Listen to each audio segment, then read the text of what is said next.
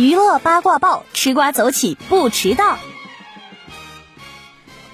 据最新数据，截至二月六号，二零二一年春节档预售总票房超过四亿元，大年初一单日预售票房突破三亿元。